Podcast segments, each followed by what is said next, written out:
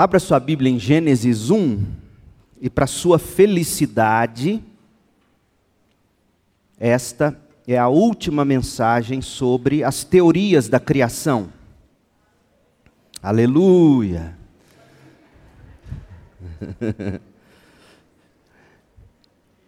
A teoria de hoje ela vai nos preparar para nós mergulharmos no capítulo 1, o que faremos Deus permitindo no próximo no próximo domingo à noite. E aí a gente vai caminhar pelo capítulo 1, capítulo 2 e assim até o final, Deus permitindo. A teoria da criação progressiva. Gênesis 1, versos 1 e 2. No princípio, Deus criou os céus e a terra. A terra era sem forma e vazia, a escuridão cobria as águas profundas. E o Espírito de Deus se movia sobre a superfície das águas. Termina aqui a palavra de Deus. O estudo do livro de Gênesis, à luz de tantas especulações, e divisões conflitantes sobre a origem da vida e do universo. O estudo deste livro, por causa de tudo o que há de mais conflitante, às vezes absurdo, sobre a origem de todas as coisas, nos coloca a necessidade de buscarmos alguma compreensão, ainda, ainda que genericamente, uma compreensão das principais teorias da criação. Foi exatamente isto o que fizemos nas últimas mensagens desta série. Nós examinamos até aqui quatro pontos de vista concorrentes da criação. Há outros pontos de vista. Você poderá estudar sobre eles na teologia sistemática do Gruden, no capítulo 15, que trata da criação. Há outras, mas estas que já estudamos e a de hoje são as principais teorias. A evolução de Darwin, ou a evolução ateísta. Segundo, a evolução teísta, que coloca Deus no processo. A teoria do intervalo, ou da recriação da terra, e o criacionismo de seis dias literais. A gente abordou os principais pontos fortes e os respectivos pontos fracos de cada uma das quatro, óbvio que, que bem genericamente. E nós descartamos tanto a evolução ateísta, claro, não dá para crer nisso, tanto pelas escrituras e inclusive pela ciência. Não dá para ser evolucionista teísta. Também não dá para ser um evolucionista teísta que coloca Deus no processo, mas deixa a criação entregue a si mesma e os homens como sendo fruto de uma evolução de primatas. Não dá para crer nisso. Nós descartamos também as gritantes incoerências bíblicas da teoria do intervalo ou da recriação. E sobre a teoria da criação de seis dias literais, a gente disse que ela merece sim o nosso respeito, a nossa consideração. Aliás, eu acho que só há dois, duas teorias possíveis para um crente no que diz respeito à criação: a de seis dias literais e a que hoje nós vamos estudar. São as únicas possíveis. E se ao final você ainda quiser permanecer com a teoria da criação de seis dias literais, nós vamos continuar, irmãos e amigos, e eu vou dizer amém até o final para você. E também a de hoje.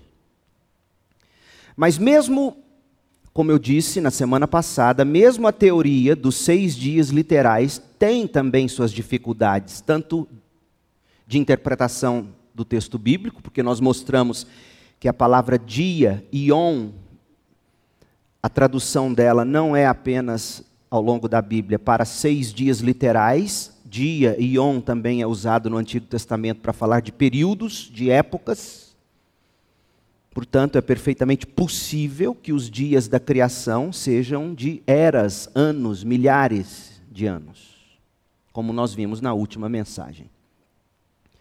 Nos últimos anos, James Boyce, ele surgiu, ele mostrou, na verdade, que surgiu uma quinta abordagem, que é a de hoje, com o propósito de explicar o processo de criação. E essa abordagem ela merece a nossa apreciação. A gente está falando da teoria da criação progressiva, ou criacionismo progressivo. Pelo amor de Deus, não é progressista, é criacionismo progressivo. A ideia na cabeça das pessoas que adotam essa teoria para explicar a criação, e eu me incluo, se você perguntar qual é a teoria que o senhor adota, eu diria a você que esta. O que está na cabeça de quem crê nessa teoria é que, pela palavra de Deus, a revelação especial e infalível de Deus, e também pela revelação limitada, mas ainda assim extensa e maravilhosa da natureza, a revelação geral de Deus. Então, tanto pela Bíblia como pela criação, a criação percebida e compreendida pela razão humana, guiada pela Bíblia, é possível, sim, obter uma estrutura de pensamento que seja capaz de explicar o processo divino de criação e isto nos incitar ao louvor do Criador.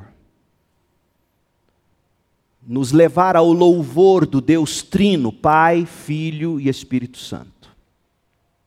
Resumidamente, a teoria da criação progressiva diz que Deus, do nada, ex nihilo, como dizem os estudiosos. Do nada Deus criou a vida e Deus criou a matéria. A matéria não é eterna. Deus cria a vida, Deus cria a matéria. Deus do nada criou o mundo. Deus do nada criou o universo e tudo que nele é há. No princípio Deus criou os céus e a terra. E Deus fez isso de modo direto, deliberado, definido. Isto é, Deus não deixou a criação ao acaso. Deus não deixou a criação entregue à sua própria natureza, como os da evolução teísta vão dizer. Mas Deus a tudo criou durante longos períodos de tempo, que correspondem aproximadamente às eras geológicas, e algumas coisas ainda estão acontecendo, trocando em miúdos. O criacionismo progressivo demonstra como as teorias científicas atuais sobre as origens do universo e a formação da Terra, como elas correspondem à revelação de Deus em Gênesis. A diferença básica entre esta teoria e a da evolução teísta, aquela que envolve Deus, é que esta não crê que espécies se evoluíram. Deus criou cada animal conforme a sua espécie. Portanto, não levou bilhões de anos para cavalo ser cavalo. Cavalo já nasceu cavalo, Deus fez cavalo. Deus fez dinossauro. Deus fez galinha. E a pergunta é simples: quem nasceu primeiro, o ovo ou a galinha?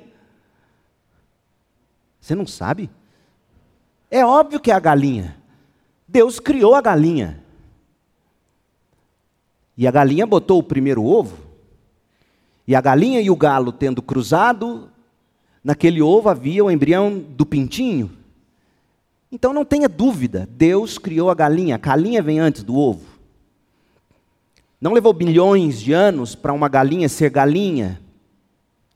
O ser humano, Adão, foi criado por Deus, tal como está na Bíblia. Adão não é fruto de uma evolução de hominídeos do passado, como diz a evolução teísta. O criacionismo progressivo acredita que, conquanto a Terra possa ter bilhões de anos e o universo ainda mais bilhões de anos, o ser humano é jovem, como eu vou demonstrar. Essa abordagem, ela não é totalmente nova, pode ser nova para você. Por exemplo, Davis Young, filho de um conhecidíssimo estudioso do Antigo Testamento, Seminário Teológico de Westminster, nos Estados Unidos, em 1977, ele publicou um livro intitulado Criação e Dilúvio Uma Alternativa à Teoria de Seis Dias Literais e à Evolução Teísta. Qual é a alternativa à evolução teísta e qual é a alternativa à teoria dos seis dias literais? Essa teoria, teoria da criação progressiva. E se você lê o inglês, esse livro foi reeditado e lançado pela IVP Press em 2008, com o título A Bíblia, Rochas e Tempo Evidência Geológica para a Idade da Terra. Livro fenomenal, teologicamente, cientificamente. Pois bem, para esses e tantos outros autores, os dias da criação de Gênesis 1 apontam para períodos de criação e não para dias literais, no sentido de que o trabalho iniciado em dias anteriores, de algum modo, continuou a se desenvolver.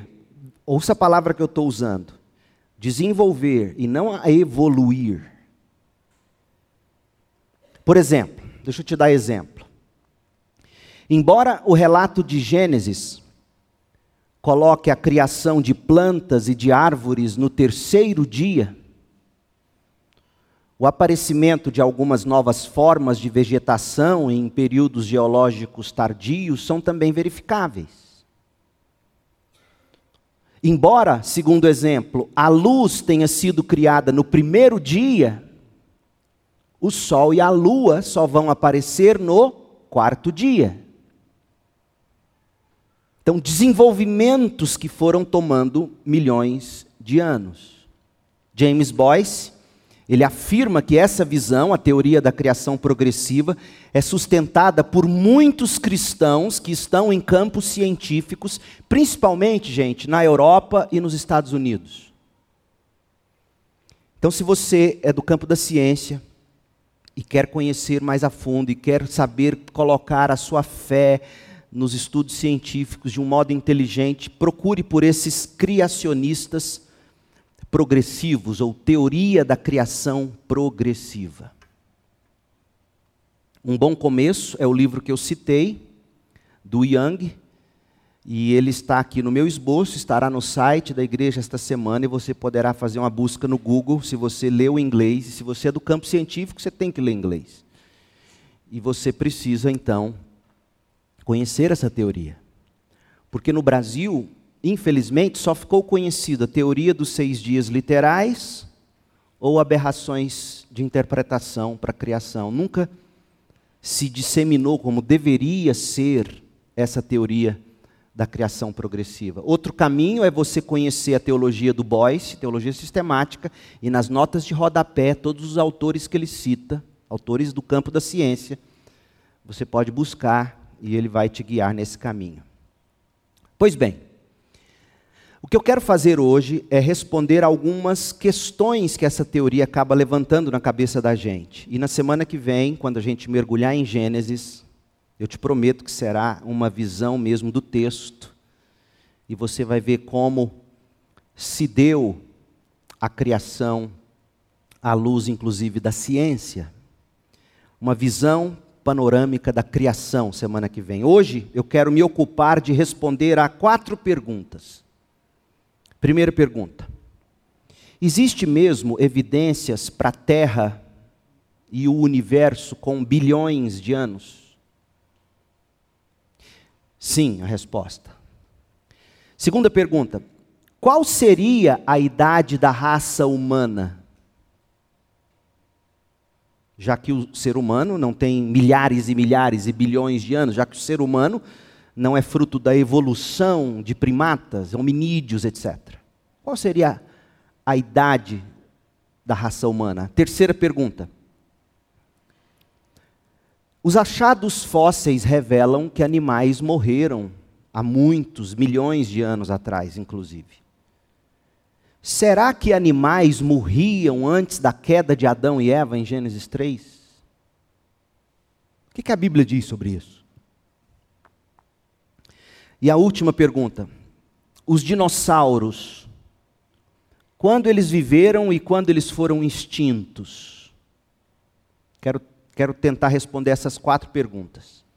Eu vou ser muito geral, obviamente, o tempo não me permite mergulhar neste assunto, mas eu te aponto para o Wayne Gruden, no capítulo 15, a teologia sistemática dele. Você tem que ter esse livro em casa. Em algum momento você tem que parar de comer Burger King, juntar um dinheirinho e ter esse livro.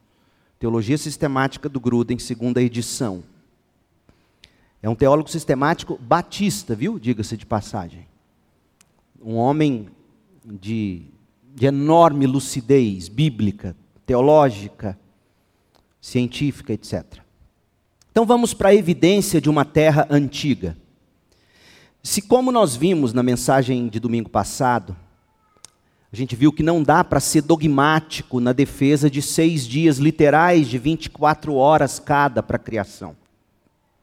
Não dá para ser dogmático, por dois motivos essenciais. Primeiro, a palavra dia pode ser usada para período, como o próprio João ou Pedro vai dizer o apóstolo: um dia para Deus é como mil anos, mil anos é como um dia. Não dá para ser dogmático. Segundo, as genealogias, elas possuem intervalos. Então não dá para você pegar a genealogia bíblica e ir traçando, traçando, traçando e falar assim, não, tem tantos anos a terra. E terceiro, a Bíblia não é não tem o propósito de dizer para nós a idade do planeta. A revelação especial de Deus, a Bíblia, não se propõe a dizer a idade da Terra. Mas pela revelação geral de Deus na criação, apesar de todas as limitações da ciência, é possível sim conferir, ainda que aproximadamente, a idade da Terra e do universo e por várias frentes diferentes da ciência, não só de uma frente, várias. Pois bem, o que a gente vai fazer agora é sintetizar alguma coisa dos achados científicos que comprovam uma Terra muito antiga. Cientistas falam do planeta Terra na casa de 4,5 bilhões de anos. E um universo ainda mais antigo. 13,8 bilhões de anos. A pergunta que você deve fazer é a seguinte: como que eles chegam a esses números, meu Deus do céu? Uma Terra com 4 bilhões e meio de anos e um universo com quase 14 bilhões de anos. Como que se chega a esses números? Eu vou te apresentar a síntese de alguns dos argumentos científicos de diversas áreas da ciência. E o que você tem que notar, isso é muito importante nos experimentos científicos, é que todas as diferentes pesquisas de diferentes ramos chegam praticamente às mesmas conclusões no que diz respeito à datação da Terra e do universo. O que se segue, portanto, é apenas um esboço, e você poderá se aprofundar lendo o Gruden, Teologia do Gruden. Primeira coisa, o ritmo da expansão do universo. Os astrônomos. Outra coisa, muito importante. Pastor, por que o senhor não está usando a Bíblia para isso? Porque veja bem, gente. Se a Bíblia não se propõe a dizer datas, ou época em que foi criado, nós temos que partir para estudar outra revelação de Deus, que é a criação, a revelação geral de Deus. E se você não desse valor à revelação geral de Deus e aos achados científicos, você nem tomava de pirona. Não é verdade? Eu sei que há muito que se questionar nas chamadas ciências. Eu, eu conheço Augusto Conte, estou lendo agora sobre ele, o pai do positivismo. E eu sei que ele quis criar uma religião humanista onde a ciência teria a palavra final, e é isso que Machado de Assis vai criticar no livro dele, O Alienista. Fim do século XIX, Machado de Assis está criticando o cientificismo. Sim, a, e Machado de Assis estava correto. O alienista era um psiquiatra que achava ter todas as respostas para todos os dilemas da alma humana na obra de Machado de Assis, e ele, com a astúcia, o grande autor brasileiro, ele, ele mostrando os furos do cientificismo. Você tem que ler o Alienista, não para passar no vestibular, mas para se deleitar nessa literatura.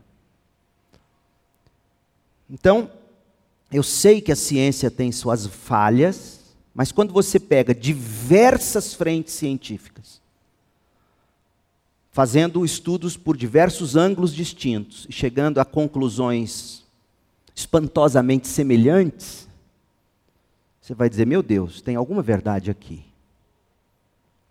O ritmo da expansão do universo. Os astrônomos, eles conseguem medir a distância entre a Terra e várias estrelas e galáxias. Eles também conseguem medir a velocidade em que as estrelas e as galáxias se afastam do planeta Terra. E com esses dois dados, eles conseguem retroceder, entre aspas, e descobrir há quanto tempo o universo está em processo de expansão. E o que eles verificam é uma idade média de quase 14 bilhões de anos por universo. Detalhe: pelo menos três métodos diferentes de verificação independentes chegam a esses mesmos números. Então, por exemplo, se eu falo para você que eu vou de Goiânia, de carro, de Goiânia para o Amazonas, e isso vai me levar quatro dias, digamos, cinco dias, três dias, não sei exatamente. Mas num dia apenas eu não consigo chegar de carro de Goiânia ao Amazonas, em função de distância.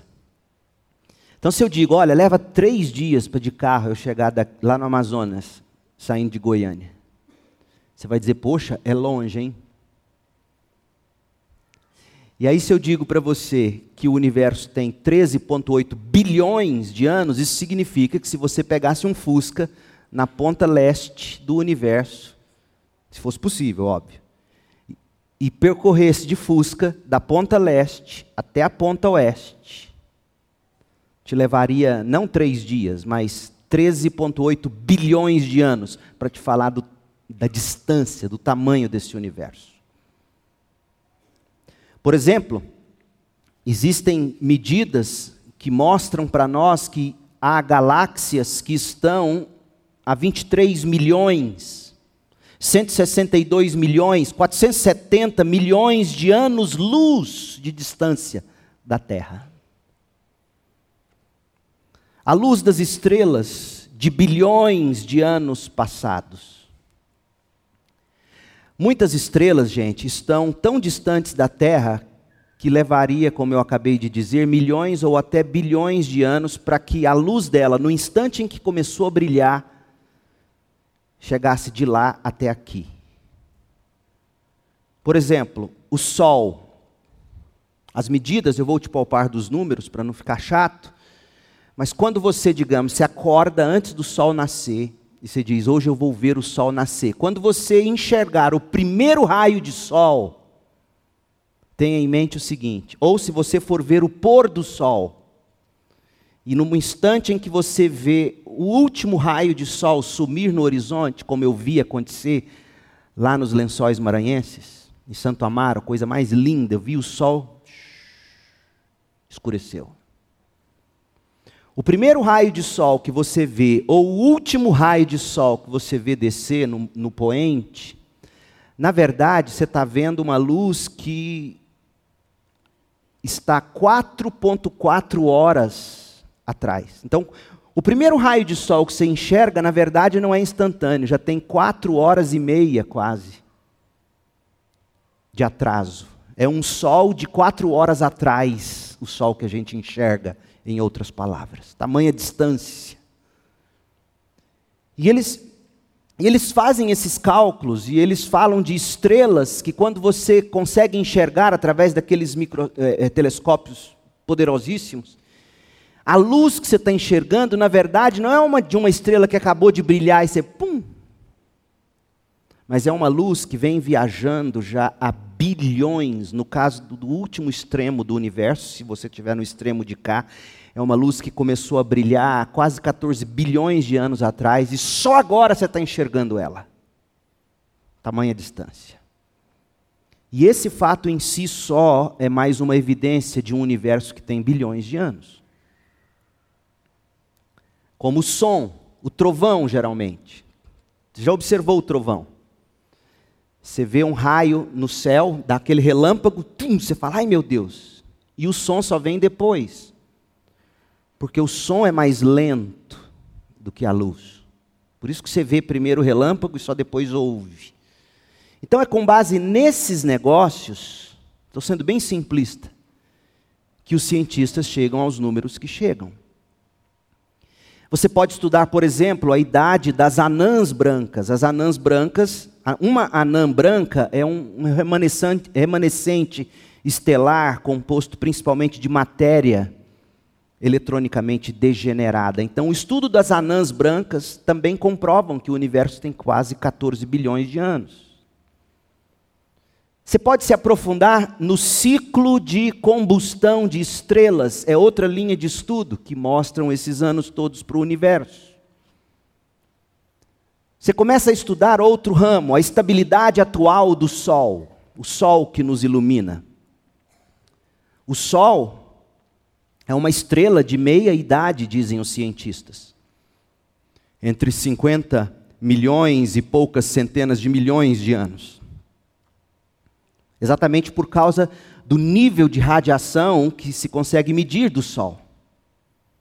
Temperaturas de radiação cósmica de fundo, camada de gelo nas partes centrais da Antártida, todas essas áreas vão te dando números, e os números chegam a quase ser idênticos. Camadas de corais, camadas de sedimentos no fundo de lagos, lagos pesquisados no Japão e em outras localidades, múltiplos tipos de, de datação radiométrica da rocha, separação dos continentes, como nós temos hoje. Você pega o mapa mundi e vê o, o continente africano, asiático, etc.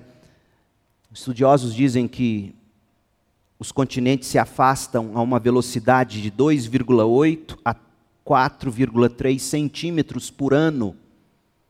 Os continentes estão se afastando. O que indica que os continentes começaram a se separar há 180 milhões de anos. Tudo isso é, é, é documento. Tudo isso aponta para uma Terra muito antiga, cerca de 4,5 bilhões de anos, e um universo ainda mais antigo, cerca de 13,8 bilhões de anos. Ademais, gente, importa dizer o seguinte: nenhum cientista jamais foi foi convencido da teoria da Terra jovem apenas pelas evidências científicas. Eles precisaram da Bíblia. Só que a Bíblia não se propõe a dizer a data do universo. Só para você ficar tranquilo e raciocinar comigo. Quando um cientista, e hoje se fala muito disso, de design inteligente, o design inteligente revela para o cientista mais ateu que é impossível esse universo ter sido fruto do acaso, de uma matéria eternamente pré-existente. Ele olha para esse universo como alguém olha para um relógio encontrado e fala assim: Poxa, esse relógio não é fruto de acaso. Alguém investiu anos de estudo, de pesquisa, de trabalho para produzir um relógio. Há um desenho inteligente por trás disso. Então, a ciência, o cientista, sem a Bíblia, consegue olhar para o universo e dizer assim: tem um Criador. Curiosamente, todo mundo que defende a Terra jovem, dizendo que não tem bilhões de anos, não é pela ciência apenas. Ele precisa da Bíblia pegar o dia e falar que é literal, pegar ali as genealogias e falar que elas são sim ininterruptas e, portanto, nos dão uma data. Agora, eu te pergunto o seguinte: o Deus que nos revela sua glória pela criação, será mesmo que pela ciência ele permitiria um cientista, apenas pela pesquisa do universo, chegar à conclusão: tem um Deus criador? E ele não permitiria que apenas pela ciência um cientista poderia dizer não só tem um Deus criador, mas que durou tantos anos para chegar onde estamos. E aí, quando ele compara que o ser humano não é assim tão antigo, e há evidências científicas para dizer que o ser humano é jovem, ele pode chegar à seguinte conclusão: esse designer inteligente, esse Deus inteligente, que criou a Terra e o universo levando bilhões de anos, fez tudo isso preparando o momento para quando ele mesmo criaria e colocaria na terra o ser humano. Aí ele diz: Uau, eu tenho que conhecer esse Deus. E aonde ele vai conhecer esse Deus? Onde ele vai aprender mais sobre esse Deus? Na Bíblia. Aí sim ele vem para a Bíblia. E aí sim ele aprende a história da redenção divina conforme está na Bíblia. Então eu estou te dizendo o seguinte: o mesmo Deus que apenas pela ciência revela ao incrédulo que há sim um desenho inteligente, ele pode sim também, apenas pela ciência, e é o que ele faz, ao meu ver, mostrar como foi que tudo foi acontecendo. A idade da raça humana. Quantos anos tem o ser humano? Primeiro, eu preciso te dizer, eu creio no que está posto em Gênesis. Deus criou Adão do pó da terra e da costela de Adão, ele criou Eva. Quantos anos teria Adão e Eva se fossem vivos? Essa é uma questão problemática porque parece haver enorme conflito entre o relato de Gênesis, apenas aparente, viu? E as evidências da ciência. Porque a Bíblia parece sim sugerir que o homem tem apenas poucos milhares de anos, no máximo 20 mil anos. Por outro lado, antropólogos falam do homem ou de criaturas semelhantes ao homem de 250 mil anos. 3,5, 4 milhões de anos. Alguns vão falar dos hominídeos do gênero Australopithecus. E depois, depois desse gênero ter sido extinto, uma nova linhagem que eles chamam de Homo, Homo habilis, Homo erectus, Homo ergaster, Homo neanderthalis, Homo sapiens e Homo sapiens sapiens. Que eles vão dizer é o homem moderno com cérebro bem desenvolvido e capacitado para raciocínio, comunicação, inteligência. A pergunta é: e aí?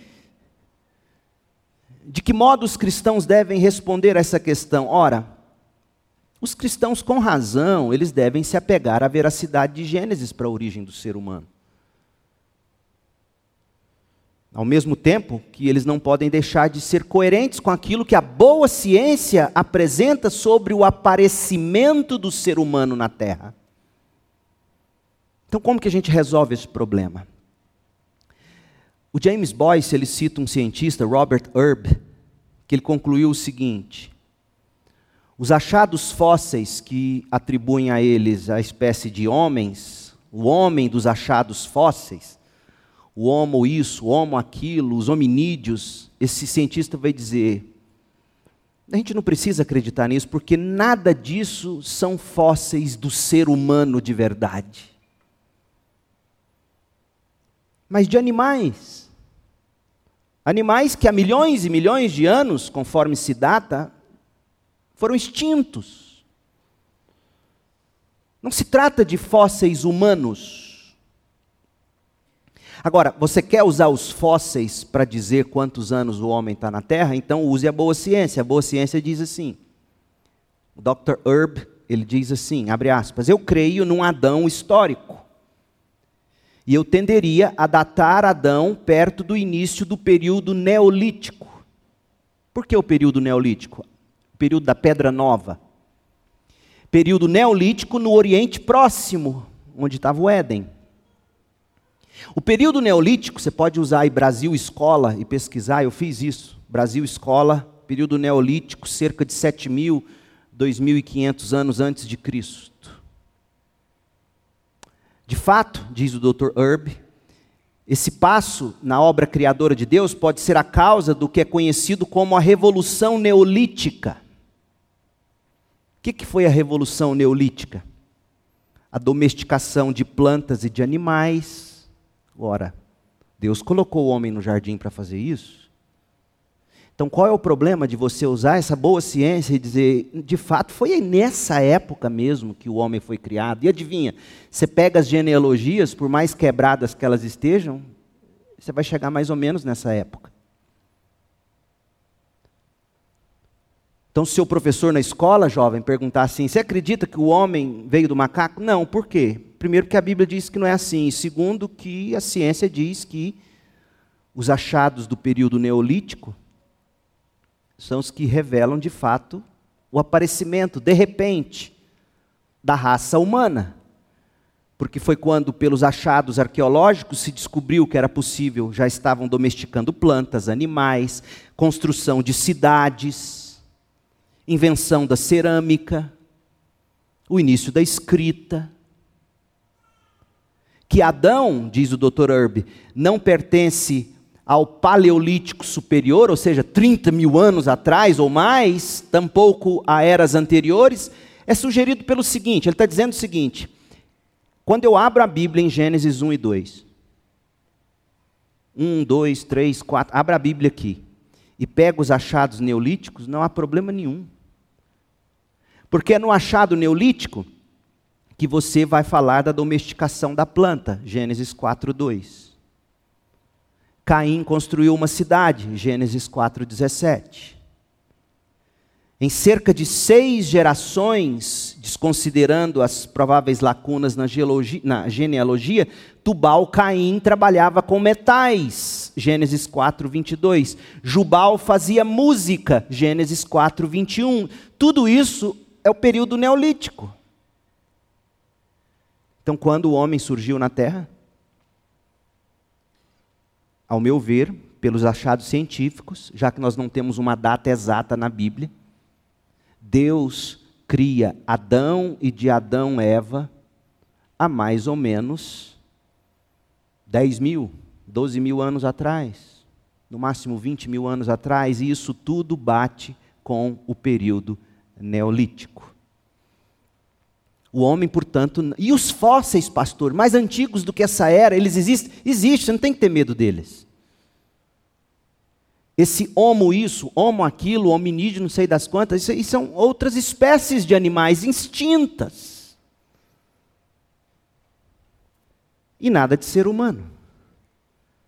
Hoje mesmo eu vi uma foto, um irmão mandou uma foto de um urso imenso, deitado numa, numa mesa de madeira num dos parques de piquenique, talvez nos Estados Unidos, não sei de onde é aquela imagem, e o ursão deitado assim, eu vendo aquele focinho, idêntico a um cachorro. Digamos que esse urso morra ali e vire um fóssil, daqui bilhões de anos, Deus nos defenda de ainda existir isso aqui, mas digamos que ainda exista, e, e aí alguém olha e fala assim: ó, o cachorro evoluiu. Porque o focinho é a cara de um cachorro vira-lata, com um monte de pelo. Mas na verdade era um urso, a gente sabia que era urso. Então, os fósseis de antes dessa era, você não precisa considerar como sendo fósseis de humanos, porque não são. Agora, os fósseis da era neolítica, você pode dizer, foi o período que Deus criou. Por quê? Porque a Bíblia nos apresenta o homem domesticando animais, lavrando a terra, construindo cidade, mexendo com metal, tocando instrumento. Aí você fala, ah, então foi aqui. Agora, por que, que é difícil para a teoria evolucionista acreditar nisso? Porque ela vai ter que dar o braço a torcer e dizer que animais e seres humanos, Deus mesmo os criou conforme a sua espécie. E isso Gênesis deixa claro. Gênesis não nos diz que a terra é jovem, mas Gênesis diz que Deus foi criando cada espécie a seu próprio modo e no tempo exato criou Adão e criou Eva. A Bíblia, a Bíblia fala isso. Então, nesse ponto, a gente tem que ser dogmático. E Deus é tão bom e formidável que a boa ciência comprova isso. Está claro isso? Pode fazer isso depois, chega em casa, vai lá e dá um Google, período neolítico. Você vai ver lá os achados, aí você abre Gênesis 1, 2, 3, 4 e fala: olha, bate tudo.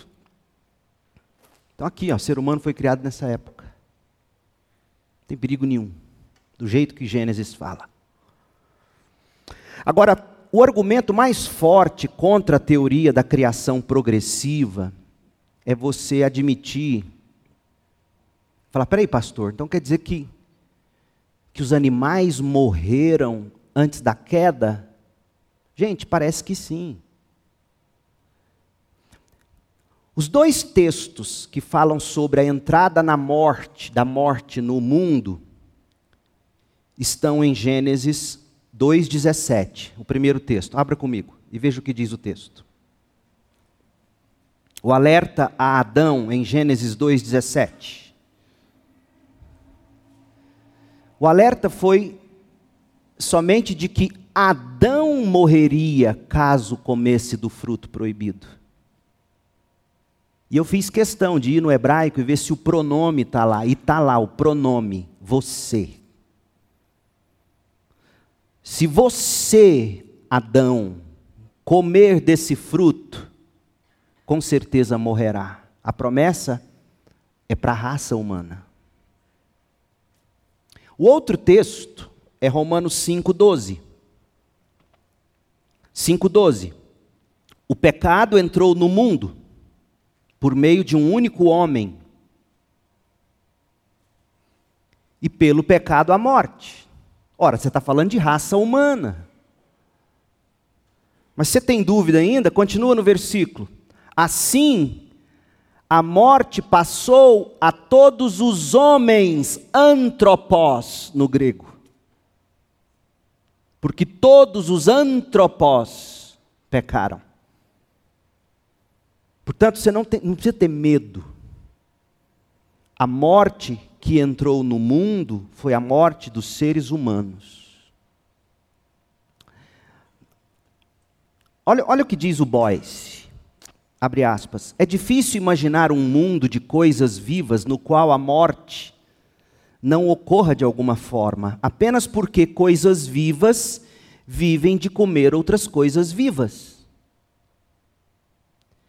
Mesmo assumindo que os carnívoros eram herbívoros antes da queda de Adão, esses humanos ainda tinham de comer plantas. Ora, essas plantas que eles comiam morriam. Ou não? Ele pergunta. Os pássaros, por exemplo, não comiam insetos? Peixe não comia outro peixe?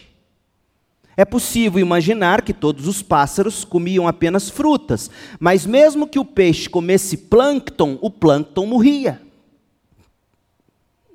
Em vista desses pontos, continua Boyce, os criacionistas progressivos argumentam que a morte realmente existia no mundo antes de Adão. E olha que argumento interessante. Caso contrário, como Adão saberia o que significava a ameaça de morte quando Deus disse: Coma à vontade dos frutos de todas as árvores do jardim, exceto da árvore do conhecimento do bem e do mal. Se você comer desse fruto, com certeza morrerá. Como é que Adão teria noção de morte se morte já não ocorresse no reino animal? Essa é a pergunta.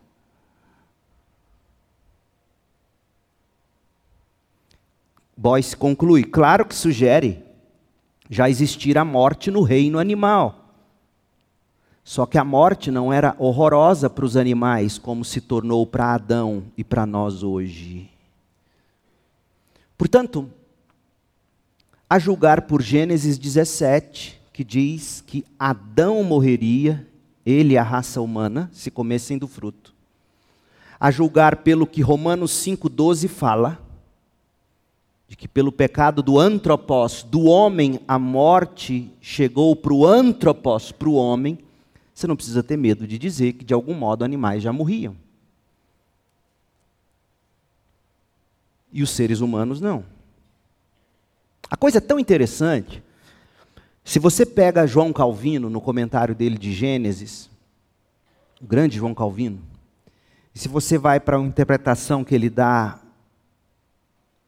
para Gênesis 9, logo após o dilúvio, quando diz que Deus deixou o homem comer do, das ervas do campo e dos animais. Calvino é da opinião, inclusive, que Deus está reestabelecendo ali, depois do dilúvio, depois que eles saíram da arca, aquilo que para o homem já era permitido antes: a comida de animais. Então, é difícil a gente usar a Bíblia para dizer que não, animal não morria, a morte entrou no mundo depois da queda, a morte entrou para o ser humano depois da queda. É o que os textos bíblicos mostram. E desse modo, se houve morte de animais, animais foram morrendo, esses animais mortos, enterrados, e aí vem o dilúvio, depois, obviamente, o dilúvio também faz com que outras camadas e sedimentações, e daí vem o nosso petróleo, e daí vem o gás natural e tudo mais. Deus, ao longo desses milhões e milhões de anos, animais já existiam na Terra. Se você olhar no sexto dia, já o animal ele é criado até antes do homem. Quanto tempo isso durou? Milhões de anos. E aí vem a pergunta dos dinossauros. A opinião dos cientistas é de que eles morreram há cerca de 65 milhões de anos. Os que creem na criação de seis dias literais vão dizer que os, que os dinossauros foram extintos durante o dilúvio. Ora, não parece muito lendo os relatos bíblicos de que Adão e Eva e a turma que viveu até o dilúvio de fato conviveu com animais tão parecidos com dinossauros assim. O máximo que você pode encontrar é Jó falando dos grandes monstros marinhos e, e outras coisas mais. Então, é plenamente possível que algum tipo de animal considerado dinossauro existisse na época do dilúvio, que por causa do dilúvio foram extintos.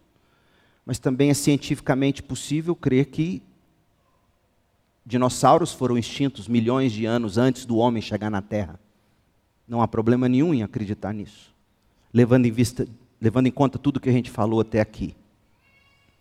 Pois bem, a gente chega ao fim desse nosso exame das várias visões da criação e pode parecer para alguns que as coisas ficaram em aberto.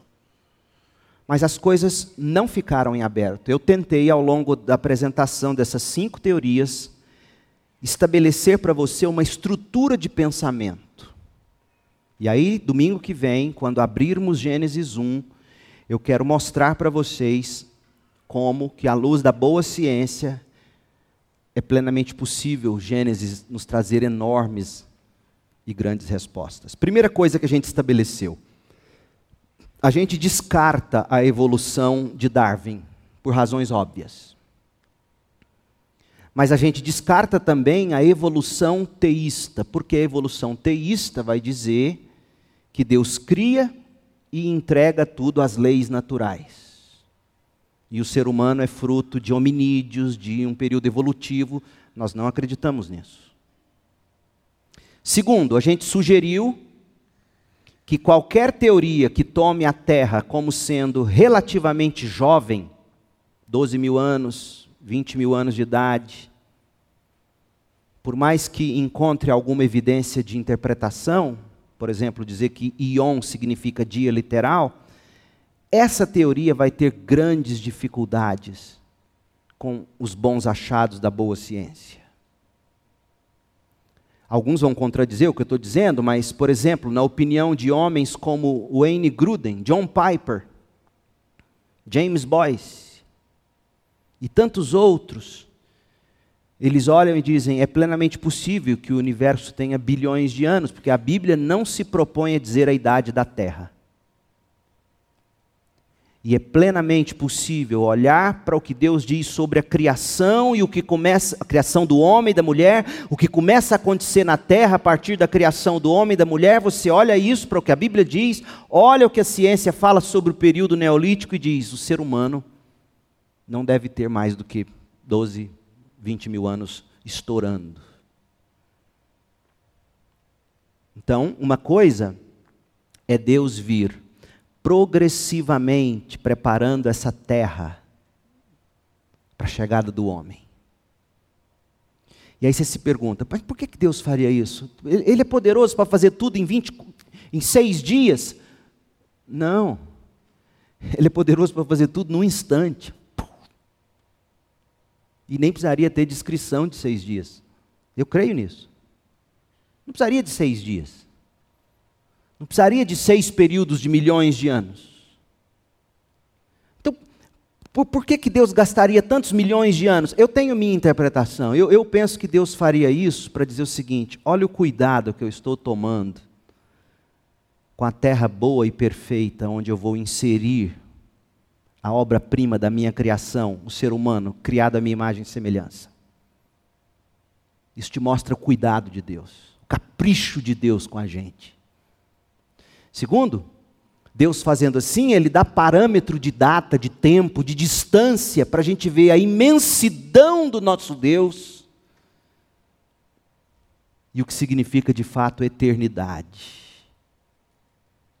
E no fundo, no fundo, a nossa insignificância.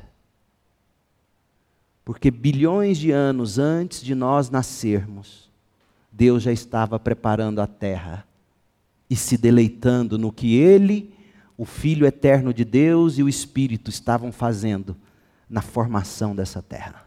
Isso é maravilhoso. Terceiro, a gente apresentou a possibilidade de Deus ter criado e formado a terra e a vida numa série de dias da criação que representam longos períodos de ano. E e tudo bem, se você preferir a teoria dos seis dias literais, eu continuo sendo seu irmão em Cristo e está correto. Amém. Mas existem as dificuldades científicas, tudo bem. Agora, quando eu olho para esse parâmetro que a gente está apresentando, eu descubro, e aí eu digo para você, jovem, adolescente que está aí pensando o que vai fazer da sua vida em termos de vocação, como a boa ciência, devidamente estudada, pode servir para você. Pode servir para você se regozijar no seu Criador e Redentor. Como a matemática, a geometria, a física, a biologia, a geologia, a antropologia, a arqueologia, como as ciências vão tomando outra perspectiva para você quando você entende que Deus revela a glória dele a nós através das obras criadas. E que você pode muito bem, estudando essas ciências, fazer disso uma, uma vocação real, verdadeira. Você pode ir lá num laboratório com seu amigo, antes de abrir a Bíblia, sem mesmo antes de abrir a Bíblia, começar a evangelizá-lo assim: olha, Será que você não percebe um desenho inteligente por trás disso? É, faz sentido. Seu amigo vai dizer. Esse, esse desenhador inteligente é o Criador. Outra coisa, olha aqui a era neolítica, quando o ser humano aparece. Antes do ser humano aparecer, esses bilhões de anos aqui, Deus preparando essa terra para o ser humano chegar no momento exato isso revela criatividade, bondade, capricho desse designer inteligente. Seu amigo, é, verdade. E sabe quem é esse designer inteligente? O Criador dos céus e da terra. Porque é isso que Moisés quer que você entenda, quando ele escreve Gênesis 1 e 2. Esse criador que a gente identifica nas ciências, o designer inteligente, o que criou tudo isso nesse imenso espaço de tempo. Você sabe quem ele é? A Bíblia fala dele. Ele é o Deus e Pai de Abraão. Da descendência de quem nasceu o Messias, seu filho eterno.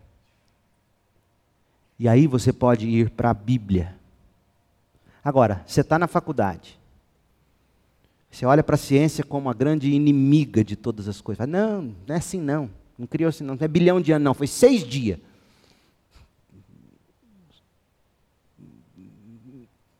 Você não vai ter nenhum tipo de ponte para conversar. Agora, se você sabe usar a ciência propriamente estabelecida e a Bíblia devidamente explicada, você vai saber apresentar o Criador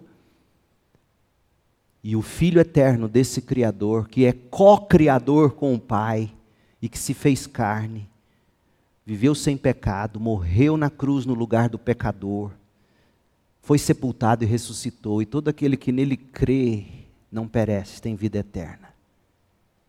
Ele foi para o céu e ele voltará, e quando ele vier, ele vai estabelecer um novo céu e uma nova terra. E aí, ali mesmo, no laboratório, você poderá ler esse salmo para o seu amigo e de joelhos, vocês poderão contemplar e dizer, Salmo 111, versos 2 e 3. Como são grandiosas as obras do Senhor. Todos que têm prazer no Senhor devem meditar nas obras do Senhor. Tudo que o Senhor faz revela a sua glória e majestade. Que versículo. Que Deus abra seus olhos. Que Deus te dê gosto pelo estudo, gosto. Gosto pela leitura, gosto pela boa ciência, gosto pela leitura bíblica. E aqui a gente encerra essa jornada nas teorias, cenas dos próximos capítulos. A gente vai pegar Gênesis 1, de 1 a 31, e nós vamos ver a visão panorâmica da criação. Depois nós vamos pegar Gênesis 1, de 3 a 23, e vamos estudar os cinco primeiros dias da criação, mas nós vamos nos focar no Criador, na criação e nos costumes. Porque eu quero mostrar para você de que modo os dez mandamentos são fruto direto da criação de Deus em Gênesis 1. Deus entrega os dez mandamentos a Moisés e cada um dos dez mandamentos guarda relação direta com os princípios que a gente enxerga na obra da criação. Por isso que eu quero mostrar do capítulo 1, do verso 3 ao 23, o Criador, a criação e os costumes que se derivam da criação do Criador. Todos os mandamentos de Deus fundamentam-se no Criador e na criação. E aí a gente vai concluir o capítulo 1 quando a gente estudar apenas o sexto dia. Capítulo 1, de 24 a 31, nós vamos estudar a anatomia humana. De que modo Deus criou o homem, a mulher. E já na criação do homem e da mulher, e na forma como Deus criou o homem e a mulher, a gente aprende quais são os papéis do homem, quais são os papéis da mulher. O que se espera do ser humano homem, macho, do ser humano mulher, fêmea, criados à imagem e semelhança de Deus. Que Deus nos abençoe nessa jornada. E aí a gente entra no capítulo 2, e quando terminarmos o 2, é provável que a gente vai dar uma pausa em Gênesis, volta em Salmos, e aí a gente volta depois para Gênesis, e assim a gente vai caminhando. Que Deus me dê saúde, nos abençoe e nos dê a graça de nos encantarmos a cada instante com a Sua palavra e com a criação maravilhosa do nosso Deus e Pai. Oremos, feche seus olhos. Pai querido, em nome de Jesus, muito obrigado pela tua palavra. Muito obrigado pelo que ela ensina e como, como ela ilumina a nossa mente, até mesmo para estudarmos a obra da criação. Esse é o propósito da Escritura. Iluminar a nossa mente, revelar-nos pessoalmente o Criador em Cristo Jesus. Mas o livro da criação está aí para nós o estudarmos e nele nos maravilharmos com o Criador de todas as coisas. A grandeza, a sabedoria, o poder, a bondade, o cuidado a criatividade, a beleza do nosso grande, indescritível Criador, o Deus e Pai de nosso Senhor Jesus Cristo. Ó oh, Deus Trino, Pai, Filho, Espírito Santo, nós te adoramos. Nós te adoramos. Nós nos rendemos, nós nos curvamos aqui em oração e dizemos, como disse o salmista, como são grandiosas as obras do Senhor. todos os que têm prazer no Senhor devem meditar nas suas obras. Tudo o que o Senhor faz revela a sua glória e a sua majestade. No nome doce, precioso de Jesus, nós oramos. Que a graça de Jesus, o amor de Deus Pai e a comunhão do Espírito estejam sobre nós, o teu povo, hoje e para sempre. Amém.